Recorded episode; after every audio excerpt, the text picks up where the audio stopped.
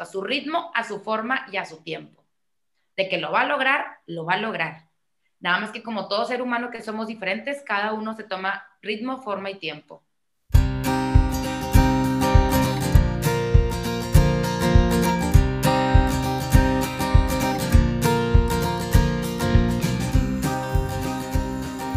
Hola, bienvenidos a su podcast Entre Tomas. Yo soy Abril. Y yo soy Brenda. Y hoy vamos a continuar con un tema de una conversación que abrimos en nuestro segundo episodio, pero ahora lo vamos a ver desde los ojos de un especialista. Creemos que estamos en pañales como sociedad y como país en este tema y nos parece sumamente importante educar a las siguientes generaciones con más sensibilización. Y pues hoy vamos a platicar de la inclusión y nuestro especialista es más de inclusión escolar.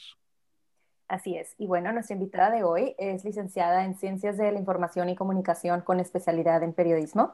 Tiene maestría en educación especial. Tiene 11 años trabajando en el área de educación especial, así como terapeuta de lenguaje y tiene 6 años con su centro Educación, de lo que nos va a hablar un poquito más. Ha trabajado con niños desde los 2 años hasta adultos de 50 años con necesidades educativas especiales. Ha tomado diplomados de autismo, de síndrome Down, de lectoescritura, de pensamiento matemático y de seguimiento de instrucciones, entre otros. Y ella es Cecilia Maldonado. Hola Ceci, ¿cómo estás? Bienvenida. Hola, muchísimas gracias por su invitación. Yo encantada de estar platicando con ustedes y pues más que nada uno de los temas que más me encanta y me apasiona, que es el hecho de estar fomentando y trabajando la inclusión tanto escolar como laboral. Muchas gracias, Ceci. Y pues si quieres para empezar, cuéntanos un poquito de educación y cómo empezaste con, con este proceso? Claro que sí. Bueno, pues les platico un poco de Educación, que es un centro de regularización y educación especial, en donde, bueno, empiezan a acudir niños a partir de los dos años hasta adulto con alguna discapacidad intelectual. Eh, yo empecé educación hace seis años, que es cuando más o menos vengo regresando de la maestría que hice en España, que es la de educación especial, y llego aquí a Monterrey con muchísimas ganas de seguir trabajando la inclusión escolar como lo hacían allá en España.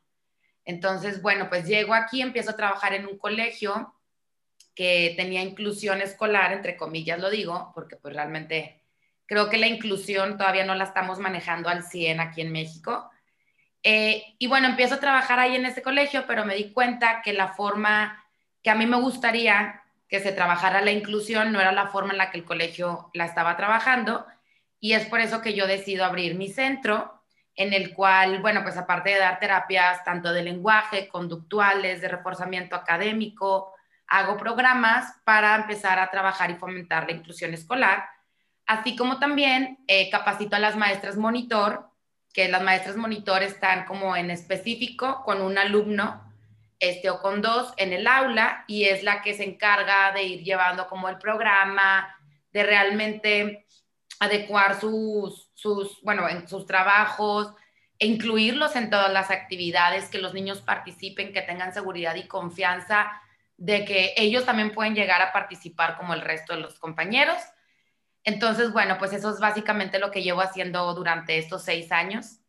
Eh, así como también dando un curso de capacitación para que todas las maestras sepan cómo manejar y cómo trabajar correctamente la inclusión escolar.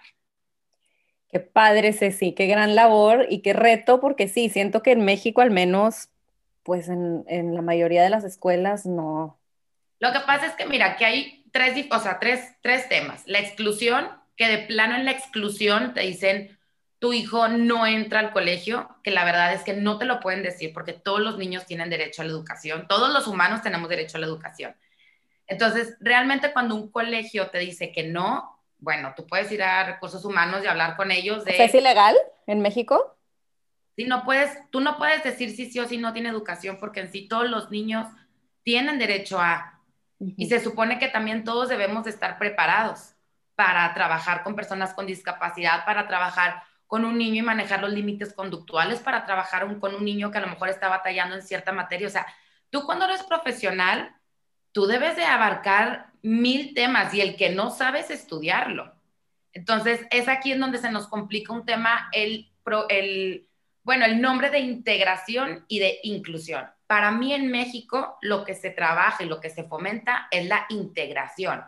el cual el colegio te dice, si es bienvenido el alumno, aquí sí puede estudiar, pero tú como padre de familia te encargas de conseguirle maestra monitor, tú como padre de familia, si el niño llega a necesitar un escritorio o si el niño llega a necesitar algo, un materiales en específico, los padres de familia se tienen que hacer cargo, así como también de llevarle un programa, así como también de comprarle libros extras.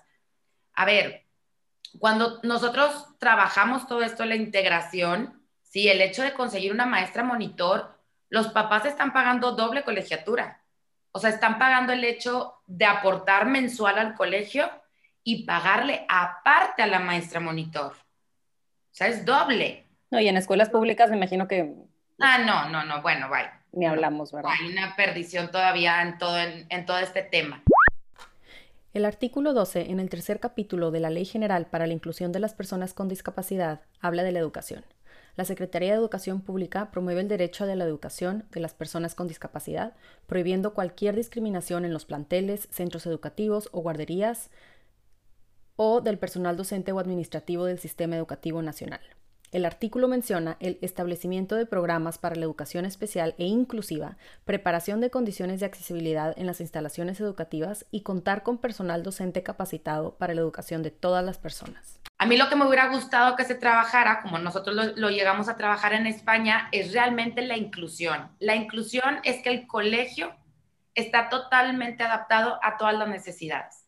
Si yo tengo un niño que usa una silla de ruedas para desplazarse, bueno, el colegio debe de contar con rampas, con elevador, con un baño amplio en donde el niño pueda entrar con facilidad, em, contar con todas las adecuaciones de tanto de instalación como en el salón de clase, como personal también. Ahorita lo que pasa mucho es que el personal no está preparado o más bien no está tampoco sensibilizado, o sea, porque, por ejemplo, yo llego a hablar con maestras y les digo, oye, a ver, vas a tener a un niño con síndrome de Down en tu colegio, digo, en tu salón, y es como, ay, no, no, no quiero. Es da miedo.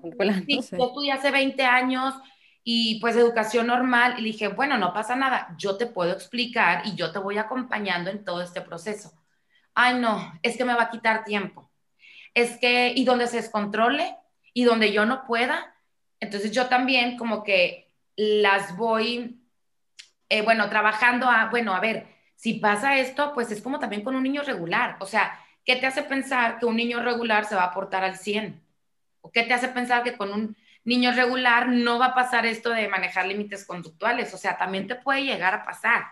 Entonces, hay que estar más bien preparadas para cualquier situación. O sea, y más que nada tener estas ganas de tú también como profesional sacar al alumno adelante. O sea, el decir, sí puedo, confío en él, quiero ver un cambio, o sea, estar todo el tiempo como trabajando con él y no nada más haciéndole un lado de, ah, bueno, como tiene síndrome de Down, lo voy a apartar, porque ahí ya estamos haciendo la exclusión. Hay maestras que, por ejemplo, me llegan a decir, no sé, que yo les pregunto, ¿cuántos alumnos tienes en tu salón de clase? 24 más Juan. Y 24 más 1, 25. Tienes 25 alumnos. Tú el hecho de decir 24 más Juan es exclusión porque en sí, si sabe sumar la maestra, son 25 alumnos.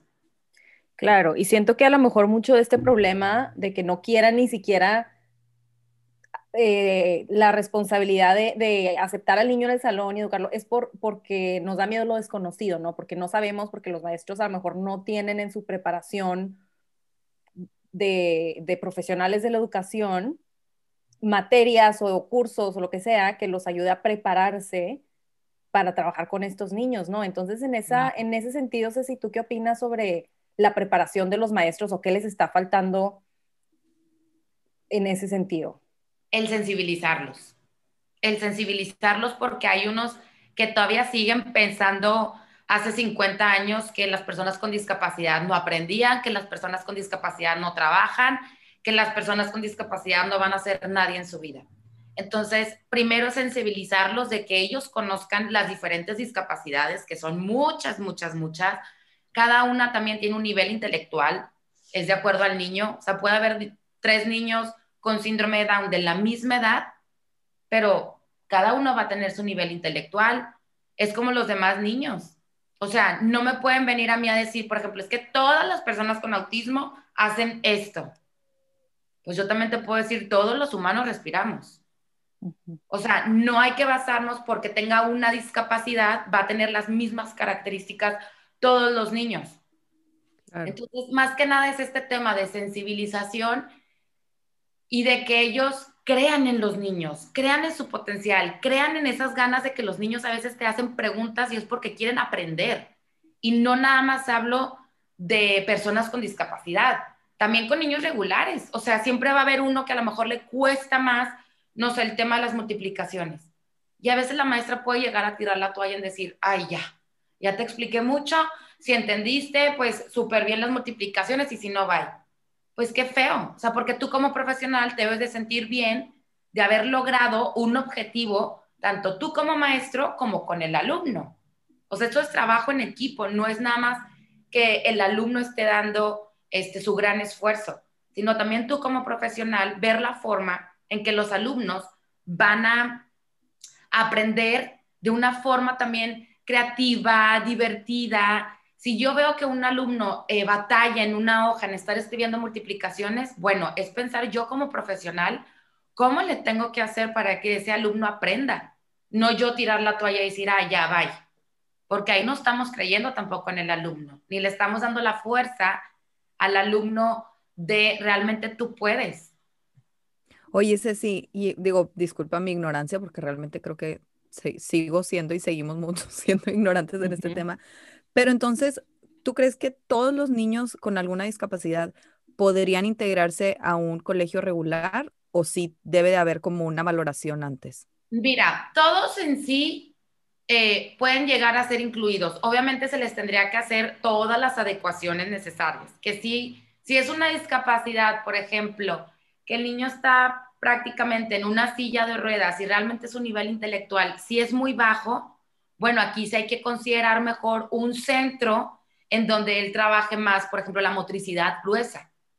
O sea, por el hecho de estar tanto tiempo sentado en una silla de ruedas puede llegar a perjudicarlo a él.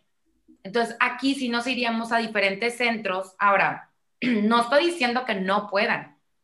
Simple y sencillamente hay que a veces buscar el centro adecuado en donde el niño pueda tomar esas terapias, en donde el niño pueda crecer, en donde el niño eh, se sienta a gusto también, porque a lo mejor para una persona en silla de ruedas que está semi acostado viendo para el techo y necesita de aparatos auditivos o necesita de tiempos en donde lo estén moviendo, o sea, me estoy yendo hacia un extremo, ¿no? De, de una discapacidad, pero pues a lo mejor estar en un colegio nueve horas, pues no, no va a ser para él este, realmente el estar aprendiendo de forma correcta. Entonces, todos tienen derecho a la educación, pero aquí hay que ver qué centro, qué terapias y qué clases son las adecuadas. Qué importante eso que mencionas de que se sientan a gusto, porque también siento que es una parte, o sea, como un, hueco enorme que hay en, también nuestra ignorancia, que además de incluirlos y de, de tener como todo adaptado para que un niño, pueda, un niño con discapacidad pueda estar en un colegio, también es como esta parte emocional, lo que nos falta mucho como integrar, porque pues para los niños que van a ser sus compañeros, que son neurotípicos, ¿qué educación tienen que tener y qué sensibilización tienen que tener para aceptarlos, para no hacerles bullying, para no eh, quedárseles viendo? O sea, toda esa parte que yo creo que también viene mucho desde la casa. O sea, ¿cómo podemos, pon tú, nosotros como mamás, si yo no tengo un familiar que tiene alguna discapacidad, educar a nuestros hijos o sensibilizando. Digo, porque para mí sería una súper bendición, así, wow, que tuvieran alguien en el colegio, en el salón, porque pues ya desde chiquitos van este, conviviendo con un niño con discapacidad, ¿no? Pues mira, lo que pasa es que no es enseñarles a convivir con personas con discapacidad, es simple y sencillamente el respeto. Y el respeto que nos debemos de tener no nada más hacia las personas con discapacidad, sino también a los mismos niños del salón de clase. O sea, por cuántas burlas no hemos pasado, por cuánto bullying hoy en día no se ha pasado, por cualquier, mira, y así de fácil, el niño que trae eh, lentes y ya se burlan de él, como por el niño que trae unos diferentes tenis que el resto del salón de clase. como por, o sea, ¿por qué te ríes? ¿Qué, es lo que a ti te da risa? Entonces, es empezar por el respeto que empiece por ti, no haciéndolo por alguien más. Es enseñarle a respetar. La, la, verdad es que los niños son muy crueles. O sea, la infancia es feroz. Los, los, los niños son, son unos sinvergüenzas en ese sentido. Entonces, ok, si vamos a decir que tú tienes un hijo con discapacidad y logras encontrar un colegio que tiene un buen programa de, integración y de inclusión, de inclusión, ¿cómo preparas a tu hijo para enfrentarse con otros niños neurotípicos que a lo mejor, pues la realidad es que al principio van a batallar para entender que es un niño normal con capacidades diferentes? Mira, lo que pasa es que hay muchos niños que no se dan cuenta cuando son chiquitos. O sea, realmente una persona con síndrome de Down de 5 años, él sabe que le va a costar hacer un salto, pero le va a costar de la misma forma que le costó al nacer, que le costó al succionar, que le costó al masticar, que le costó al trabajar motricidad fina. O sea, son retos para ellos el hecho de ir logrando cada vez más cosas. Entonces, cuando son chiquitos, todavía no se presenta como el hecho de estarle diciendo los cinco años de, ah, estás batallando, ah, porque tienes síndrome de Down. No, porque no hay necesidad de. O sea, es que sí, siento que no, como que ese 20 no nos cae a, los que no tenemos contacto, que el niño no sabe que, que tiene una discapacidad, ¿no? Pero yo tampoco no se la puedo estar cantando, porque, por ejemplo, si volteo a ver a un niño regular y le digo, ¿por qué estás batallando tanto con las sumas? no le voy a decir, ah, porque eres burrito, o ah, porque eres un, pues no, no, te vas a justificar absolutamente nada. Habrá cosas que a todos nos va a costar más que a otros. O sea, y es algo que, por ejemplo, me llegó a pasar, ¿no? Estando yo en un colegio que estábamos trabajando la inclusión, yo estaba a cargo de las dos niñas con síndrome de Down, yo les hacía sus programas y llega una amiga de ellas y me dice, oye, ¿por qué a Ana no se le entiende tanto cuando habla? Y le digo, no, pues este, yo ya pensando, ¿no? De, híjole, ¿cómo le voy a explicar? Este, pues que tiene síndrome de Down, déjame ver por dónde empiezo a ver, lo voy, bueno, yo hace cuenta humeando de la cabeza para ver cómo le voy a decir la definición del síndrome de Down. Hasta que mejor cambié la dinámica y le dije, mira, todos tenemos nuestras debilidades y nuestras fortalezas. A lo mejor para Ana el lenguaje es una de sus debilidades, o sea, a lo mejor a ella le cuesta mucho. Dije, pero ¿has visto lo bien que juega básquetbol? O sea, mete muchas canastas, juega súper bien, es una súper jugadora. Tú, ¿cuáles son tus áreas de debilidad y cuáles son las que, las que, las de fortaleza? Me dice, no, pues para matemáticas no soy muy buena. Y yo, ok, ¿y para qué si eres buena? Para bailar, me encanta bailar. Y yo también me metí en esa dinámica para que ellas vieron que a pesar de que yo también soy un adulto, también sigo teniendo mis áreas de debilidad. Y yo también les decía, no sé, por ejemplo, a mí se me complica mucho aprenderme los personajes de Historia de México, pero me encantan las matemáticas. Entonces, esta fue una dinámica de sensibilización en la cual compartimos todos cuáles son nuestras debilidades y cuáles son nuestras fortalezas, qué nos cuesta más hacer y qué nos gusta hacer. Y todos los seres humanos lo tenemos, no nada más las personas con discapacidad. O sea, en sí estas, estas dinámicas son de sensibilización porque no estoy diciendo nada más que una persona con discapacidad va a tener todas estas dificultades sino que también una persona normal las puede llegar a tener. Todos como humanos los podemos llegar a tener. Sí, claro. Sí, desde chiquitos que, que hagan ese, ese clic en su mente, creo que les ayuda para todo. O sea, cuando traten con personas con discapacidad o cuando traten con una persona neurotípica que es explosiva o que le va mal en X materia, pues es que es diferente. O sea, todos somos diferentes, nada más que pues es como irnos enfrentando con esas diferencias de los otros, irlas aceptando, irlas respetando. Y de lo que decía Brenda, yo también como que por ahí va mi duda de hace ratito, de cómo preparar a un niño eh, emocionalmente también, porque pues sabemos que los niños son crueles. Pero entonces así como a qué edad ya le puedes explicar a un niño que tiene alguna discapacidad.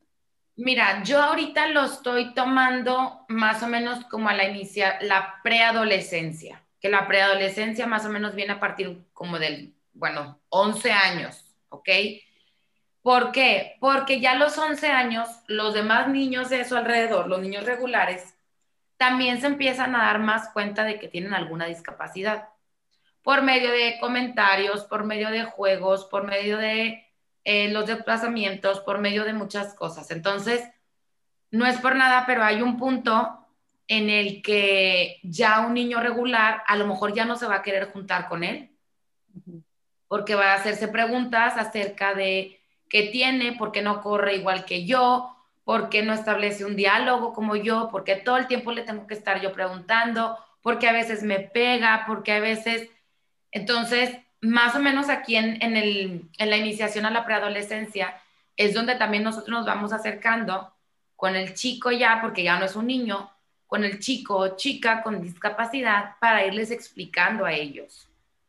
Yo de hecho, bueno, antes de toda esta pandemia, los sábados aquí en educación teníamos el club de chicos y chicas con síndrome de Down, el cual es un club a partir de niños, bueno, chicos de 12 a los 15 años, este, todos con síndrome de Down, en donde hacíamos diferentes talleres, ¿no? De cocina, de pintura, de manualidades, hacíamos pláticas también teníamos, y era más que nada para prepararlos a ellos y que entre ellos también se conocieran. O sea, que a pesar de a lo mejor el día de mañana, ellos se podían llegar a buscar y podían llegar a hacer un plan este, entre ellos. Y a veces hasta uno que otro llegaba y me decía, oye, ¿por qué fulanita no habla tan bien? Pues entre ellos. Hay que respetarnos, o sea, porque estás hablando que todos, todo el grupo tenía síndrome de Down. Entonces, ya entre ellos también era como, oye, ¿por qué fulanita no habla muy bien? Le dije, ¿te acuerdas cuando tú empezaste sesión conmigo hace tres años? Sí, bueno, también fuimos nosotros trabajando cada día más y más tu lenguaje para que ya ahorita pudieras hablarlo correctamente, que no tuvieras tantas dificultades. Dije, pero hay personas, acuérdate que podemos llegar a tener nuestras áreas de debilidad y nuestras áreas de fortaleza. O sea, también yo en ese grupo también trabajo y fomento mucho el respeto. O sea, porque también uno está hablando y el otro lo empieza a interrumpir y yo, alto, aquí se levanta la mano. Es que se tarda mucho para hablar. Y yo, y no pasa nada. Le dije, hay que respetar tiempos. O sea, entre ellos también yo fomento el espero mi turno, el respetar, el guardar silencio cuando alguien esté hablando, el no interrumpir. O sea, con ellos yo también voy trabajando la sensibilización. Claro, pues es que son, son preadolescentes. O sea, ellos también se preguntan por qué son diferentes. Claro. Entonces, con ellos también ese club es súper divertido, es muy padre, pero si eres estar trabajando, fomentando el respeto en todos lados, en todos. Sí, aparte porque siento que en la adolescencia, digo, bueno, también porque ahí ya estás más, más vivito, ¿verdad? Pero un niño, o sea, un, bebé nace siendo incluyente y no sabe diferencias y si es blanquito o es negrito o es nada, o sea, los bebés no saben. Entonces luego van, escuchando a los papás y la familia y los niños cómo bulean y así, y se les va formando ese carácter de, discriminación, ¿no? O sea, siento como que desde la casa viene el que tú les enseñes que todos son iguales a él, pero tienen otras habilidades. Diversidad cultural. O sea, seguimos trabajando la diversidad. Pero para nosotros aquí en México es todavía como más, como te sacas de onda cuando ves a una persona de diferente lugar. Si tú te vas a Estados Unidos, pues vas a ver de todos los diferentes este, lugares, vas a ver diferentes tonos de piel, vas a ver mucho. Aquí en México, la verdad es que tampoco no estamos nosotros, a veces somos muy ignorantes en esos temas. O sea, viene una persona, no sé, eh, con un tono de piel más oscuro y te le quedas viendo, pero hace cuenta como si viniera de otro planeta. O sea, y los niños más. Es más, un alien. sí, a veces tú como adulto también se te truena el cuello de que, oye, ya. O sea, y es humano. O sea, ¿por qué te le quedas tanto viendo? Una persona también, vamos a lo mismo de la ignorancia. Una persona también aquí en silla de ruedas, también te le quedas viendo. O sea, ya hasta pasa, porque nos falta trabajarlo más, de ayudarle abrirle la puerta. O así de fácil, respetarle su cajón de estacionamiento en el supermercado. Sí. A mí, Ceci, me ha tocado pelearme con gente porque se bajan corriendo de ese cajón. Y yo, oye, disculpa, perdón, pero este cajón son cinco minutos. Sí, tú no sabes en esos cinco minutos lo que puede llegar a pasar. No, y son cinco minutos tú, pero si la siguiente persona también lo agarra cinco minutos y la siguiente también, ya se fue una hora, güey. Es que no me digas cinco minutos, respeta. Y estamos hablando de un adulto.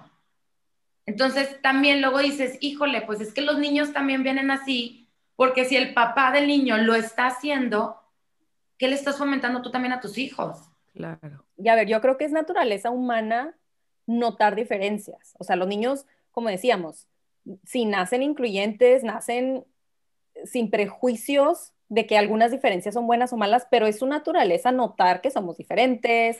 Pero ven la diferencia, pero no como buena o mala. O sea, por eso, me contó eso de que, de que tenía una persona que le daba en su casa que estaba muy morenita y que la niña llegaba y le pasaba una wipe y luego como que la quería limpiar porque decía, pues, ¿por qué? Y, y la señora como que, pues, ¿qué está pasando? Y obviamente ella le explicó de que oye, pues así es su color, no la tienes que limpiar, ni no está sucia, ni nada. Pero para ella no es que fuera algo malo, nada más era como, pues tal vez está sucia. Es a lo que voy. Oscura. O sea, es, es una nuestra naturaleza. Ajá, es, es ser curiosos. Claro, pero entonces. es diferente, más no le va a decir, lo voy a criticar o la voy a tratar mal por ser de diferente tono. O, por ejemplo, yo también llegué a estar en un colegio, en, bueno, en el cual también estaban trabajando, entre comillas, la inclusión, y llega otra alumna y me dice, oye, ¿por qué ella es diferente? O sea, porque ella está diferente, la niña con síndrome de Down. Y yo otra vez, ¿no? Pensando y yo, ¿cómo le voy a explicar que la, la... Hasta que dije, a ver, le voy a preguntar a la niña qué es lo que ella ve diferente. Entonces le digo, bueno, yo quiero saber por qué tú la ves diferente. Y me dice, pues porque no trae uniforme, trae ropa normal. Y yo, ah, pues lo que pasa es que como es nueva, no le han dado aún su uniforme. Es por eso que viene como en ropa libre. O sea, fíjense nosotros como adultos, cómo llegamos a pensar que, ah, no, es que la niña lo está viendo diferente. Ya la está juzgando. Ajá, y la niña no. O sea, la niña lo ve con ojos sanos, la niña no lo ve con, la voy a juzgar y la voy a tratar mal como un adulto de, o sea, no, los niños son buenos, buenos. Y de hecho yo me acuerdo que cuando yo estaba chiquita, este, Estuve un tiempo en un kinder en el cual, ah, bueno, trabajaban también la, inclusión y yo tenía una compañera que tenía discapacidad y a mí me encantaba ayudarla, me encantaba.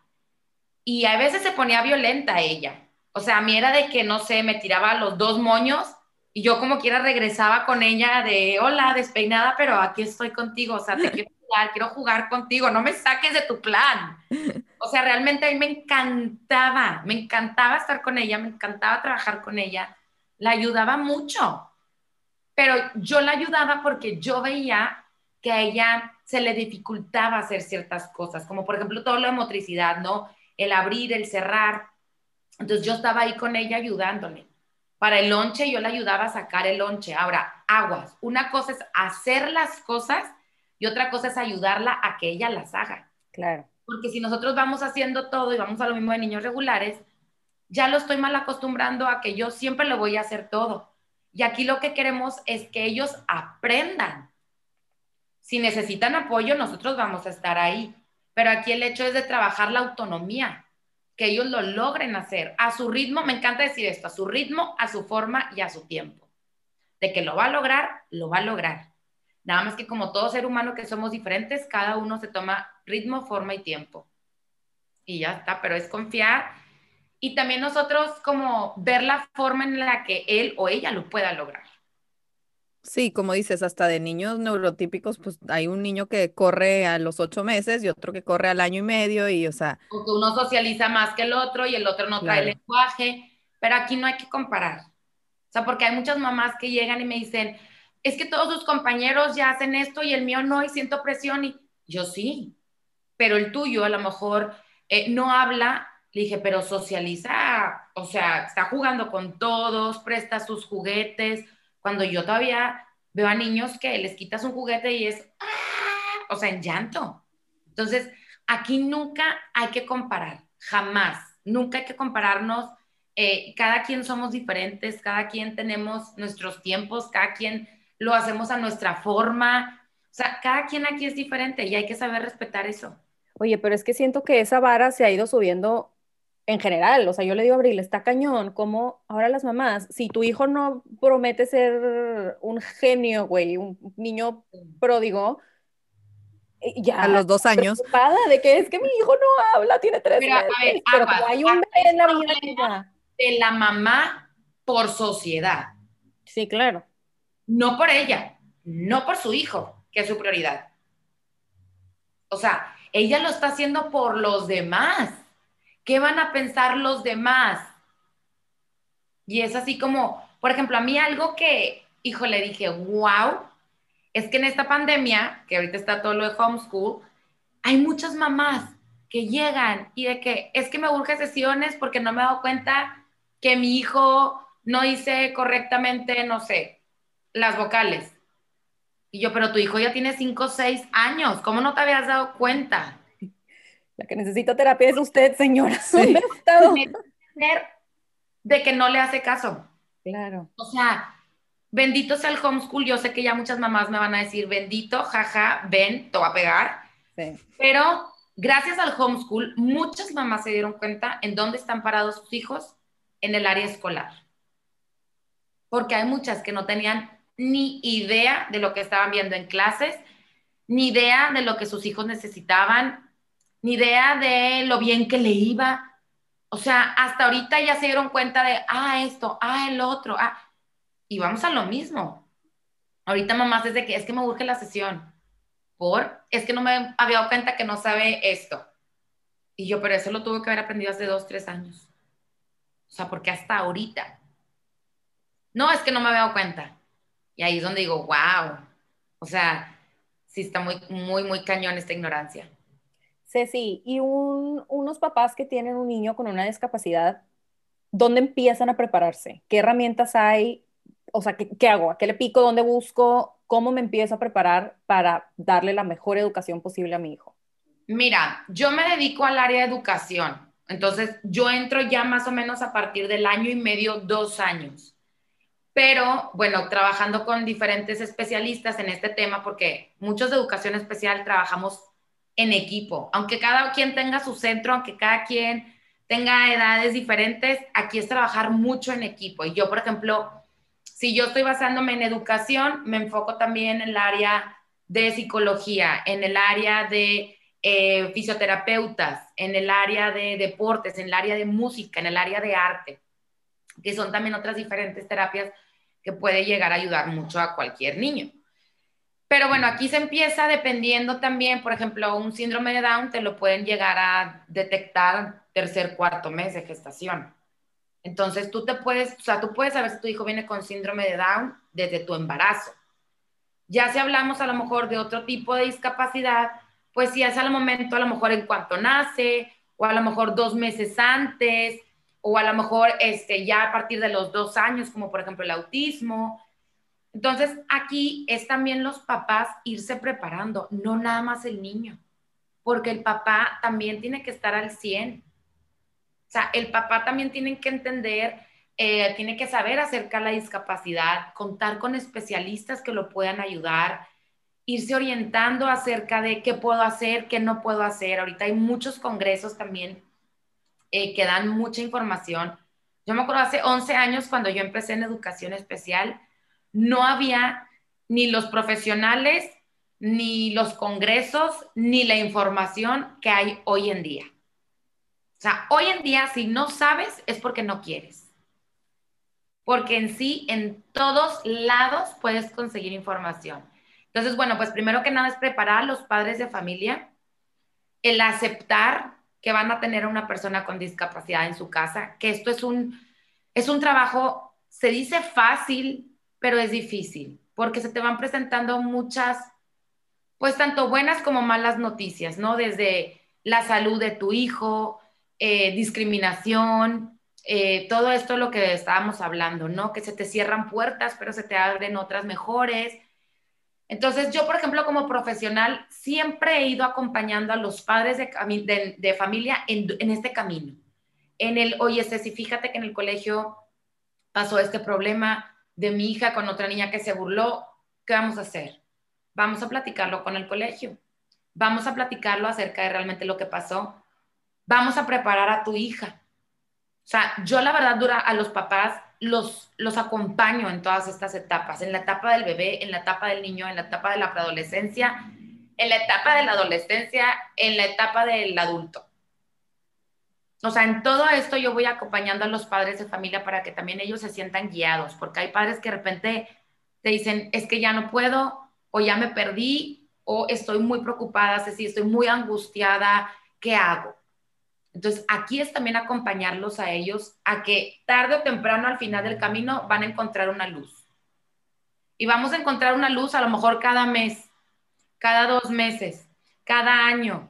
O sea, eh, vamos a esto, eh, son tanto noticias como positivas o negativas. O sea, realmente esto es como un gusanito de sub y baja, sub y baja, pero vamos a lo mismo, no nada más hablo de personas con discapacidad, también de un niño regular. Si tú también tienes productos, eh, problemas conductuales, problemas de aprendizaje, problemas de, de todo. Es que es, la etapa de un desarrollo. Pero tú también tienes terapias con niños que tienen así como este ADD, ¿cómo se dice? Como déficit de atención o cosas así, ¿verdad? O sea, yo veo a niños tanto regulares con y, y con necesidades educativas especiales.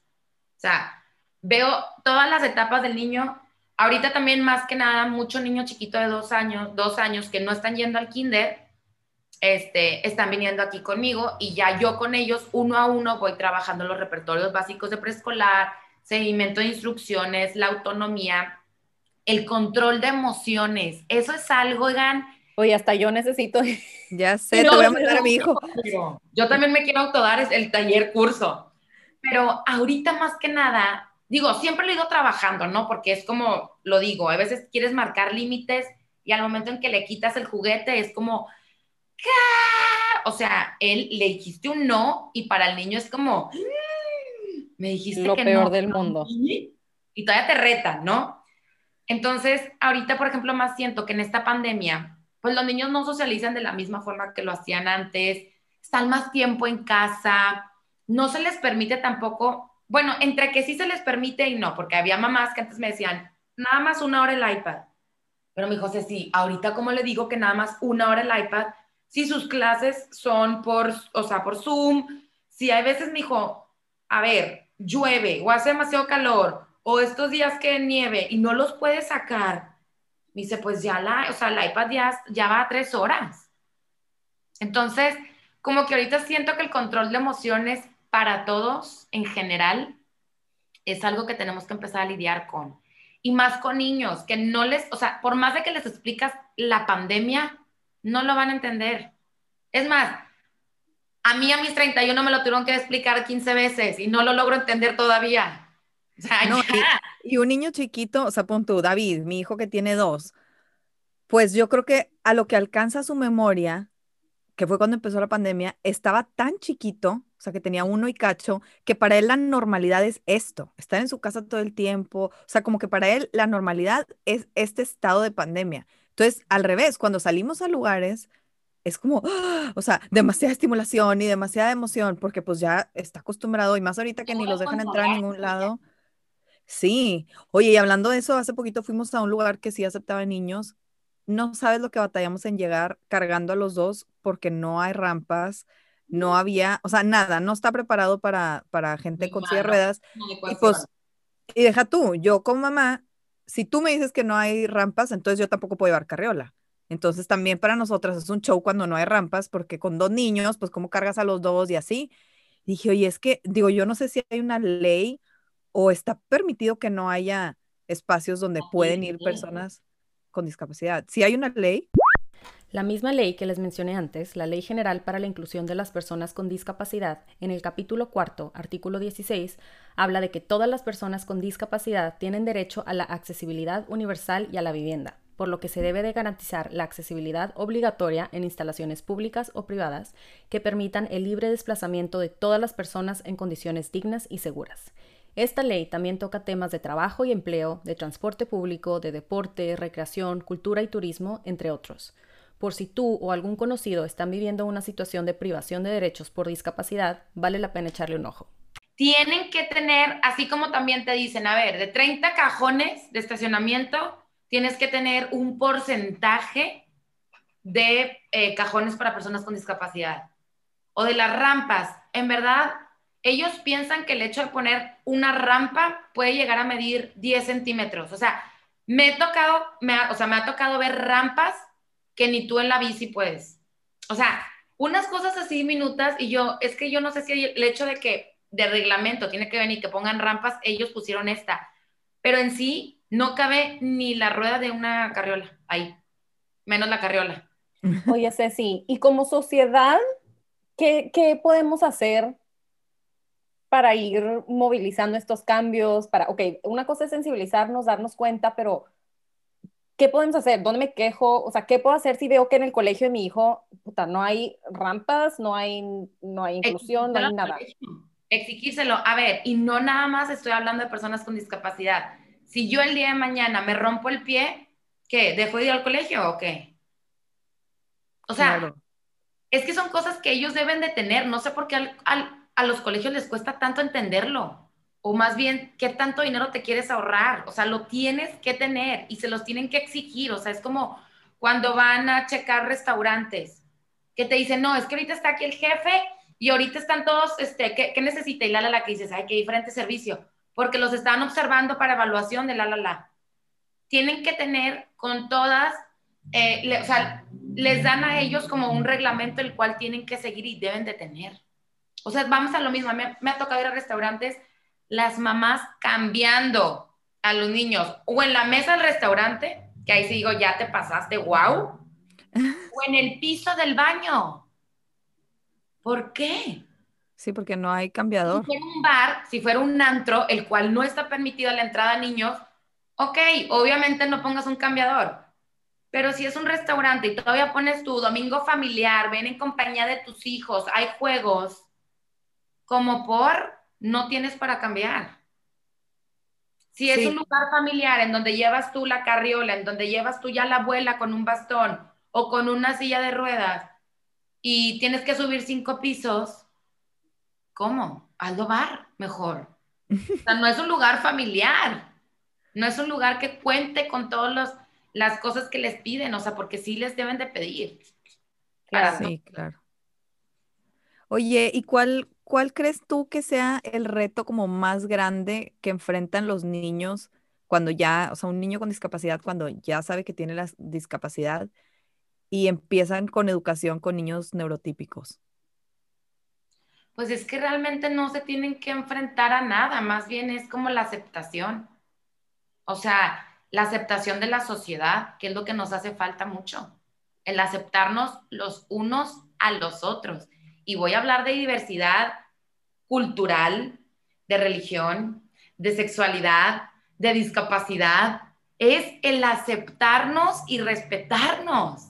Nos hace demasiado falta eso como sociedad. O sea, llega alguien, entre comillas, que no es de tu sociedad y ya le haces caras. Por, no, o sea, es respetarnos, respetarnos y empezar por eso. Es seguir trabajando. Si no puedes tú, empiézalo por ti a respetar. Pero es también el hecho de aceptación, de respeto, de todo esto. Uy, pues un gran reto entonces, porque para todos. Un gran reto, pero es algo que ya lo tenemos que empezar. O sea, porque, a ver, no te comentaba, hace 11 años que yo empecé en el área de educación especial, no había lo que hay hoy en día. Sea, las personas con discapacidad iban directos a colegios de educación especial y se supone que los colegios de educación especial no deberían de existir porque todo el personal debería estar capacitado para trabajar la inclusión escolar. Entonces, el hecho de mandarlos luego a un colegio y decir, ay, no, en colegio regular no, ¿por qué no? O sea, yo he escuchado muchos comentarios de maestras que me dicen, es que me quita tiempo, es que eh, se concentra con facilidad, es que no aprende igual de rápido. Y dije, gracias, me estás diciendo que tiene discapacidad y eso yo ya lo sé. Tú como profesional, ¿qué vas a hacer para enseñarle? O sea, no te quejes. Haz un programa el cual esté basado en el aprendizaje de ese alumno que tú tienes que batalla para aprender multiplicaciones, que batalla para sumar. No te quejes, porque para mí el hecho de que tú te estés quejando como profesional es como... Pues no, estás haciendo tu trabajo.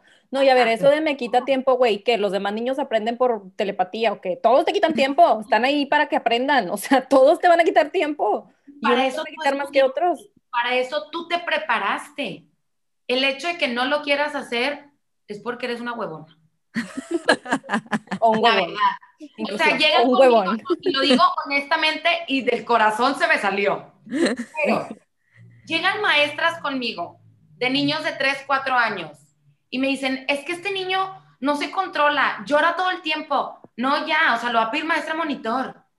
No, si tú estás al frente del salón es porque tú puedes llegar a controlar a 15, a 20, a 25 alumnos. No se te va a dar todo en, todo en charola de plata. Yo cuando fui maestra preescolar, era yo sola sin auxiliar. O sea, mi auxiliar llegaba a ser una persona que estaba haciendo su servicio social, pero a lo que voy es que no era un profesional. Eran seis niños con discapacidad, no tenía niñera, yo a los seis les cambiaba el pañal. Es difícil, claro, pero para mí ese fue el proyecto y uno de los retos más grandes que he tenido en mi vida, el poder lograrlo. Obviamente es cansado, obviamente hay un punto en el que dices, ya, ya. y si yo con los míos propios... Oye, tú con seis, yo con los míos propios, a veces me ando guacareando con sus popos. Imagínate estar limpiando. No, yo era un pulpo. Yo era un pulpo. Será de que, tra, tra, tra, órale, siguiente, pa, pa, pa, pa, pa, vámonos, siguiente ya hasta yo me ponía retos de que, ok, esta vez los voy a cambiar a los seis en menos de diez minutos. No, güey. Cuando me pude haber sentado a quejarme con la directora, a decirle, oye, ¿sabes qué? Me tardó una hora en cambiar pañales. Eh, dentro de esa hora también hay otros accidentes que también lo tengo que meter a bañar. Dentro de esa hora, eh, fulanito ya se peleó con Chuchito dentro del baño, porque yo también a todos los encerraba dentro del baño. Ya no quiero ponerme una niñera. O sea, no te quejes, es más bien tú, ¿cómo lo vas a lograr? ¿Cómo lo vas a hacer? Y lo más padre es poder decir, lo logré y triunfé. Y no nada más yo, también el alumno conmigo, es trabajo en equipo, que es otro de los temas que me encanta decir, el trabajar en equipo. Tanto padres de familia como colegio, como terapeutas. Si todos no trabajamos en equipo y no hay comunicación, el niño no va a salir adelante. O sea, aquí la clave es trabajo en equipo y que todos aportemos nuestro granito de arena. Así es. Ay, Ceci, qué padre, qué, qué, qué gran reto, pero qué padre que, que nos compartas toda esta experiencia y, y pues todo tu, tu, trayectoria, porque está bien difícil, o sea, son temas de los que no hablamos, que, que si tú no tienes un hijo o un pariente con alguna discapacidad, te pasa de noche y, claro. y no, o sea, es una lucha de todos, ¿no? Y bueno, Ceci, pues ya tenemos que cerrar nuestro episodio. Este, te queremos hacer una última pregunta de cierre, que es, como maestra de niños con discapacidades, ¿cómo sería la escuela ideal en donde pudieran acudir niños neurotípicos y con discapacidades para ti? Trabajando correctamente la inclusión escolar, contar con eh, todas las instalaciones adecuadas, contar con en el, dentro del colegio con profesionales que sepan, especialistas en educación especial, con gente motivadora que quiera trabajar, que crea en los niños, que si yo veo que si un tema se le dificulta, el yo cómo le voy a hacer para que este niño aprenda, o sea, el entregar tus conocimientos para poder eh, dárselo a los niños, que es que todos tengan la mejor educación y que todos aprendan de forma creativa, divertida, que disfruten, que no se agobien, o sea, el hacer el aprendizaje mucho más fácil y realmente dejar también nosotros nuestro nuestra huellita en la vida de cada niño. Ay, Ceci, muchas gracias. Oye, y por favor comparte tus redes, oigan, porque sube cosas padrísimas en su página de educación. Sí, miren, en Facebook estamos como Educación MTY de Monterrey. Y en Instagram estamos como educación-mty. De hecho, todos los jueves hago un jueves de preguntas educativas en donde me mandan preguntas y yo durante el día voy contestando. Entonces, así como también publicamos actividades, fotos, metodologías, material didáctico, entre otras cosas. Está súper padre. Yo tengo el, el, manual que sacó al principio de la pandemia y muy padre. Digo, mi hijo creo que le falta eso de seguir instrucciones porque me pela un minuto y luego ya no, pero bueno, pero está muy padre. Sí, nosotros también no se les olvide seguirnos en Entre Tomas Podcast en Instagram y bueno, pues gracias por escucharnos, gracias por acompañarnos, Ceci, y nos vemos el siguiente viernes. esta oportunidad de hablar de la inclusión, de la sensibilización y trabajarlo, más que nada. Sí, gracias a ti, Ceci. Padrísimo. Muchísimas gracias. Bye. Gracias. Bye.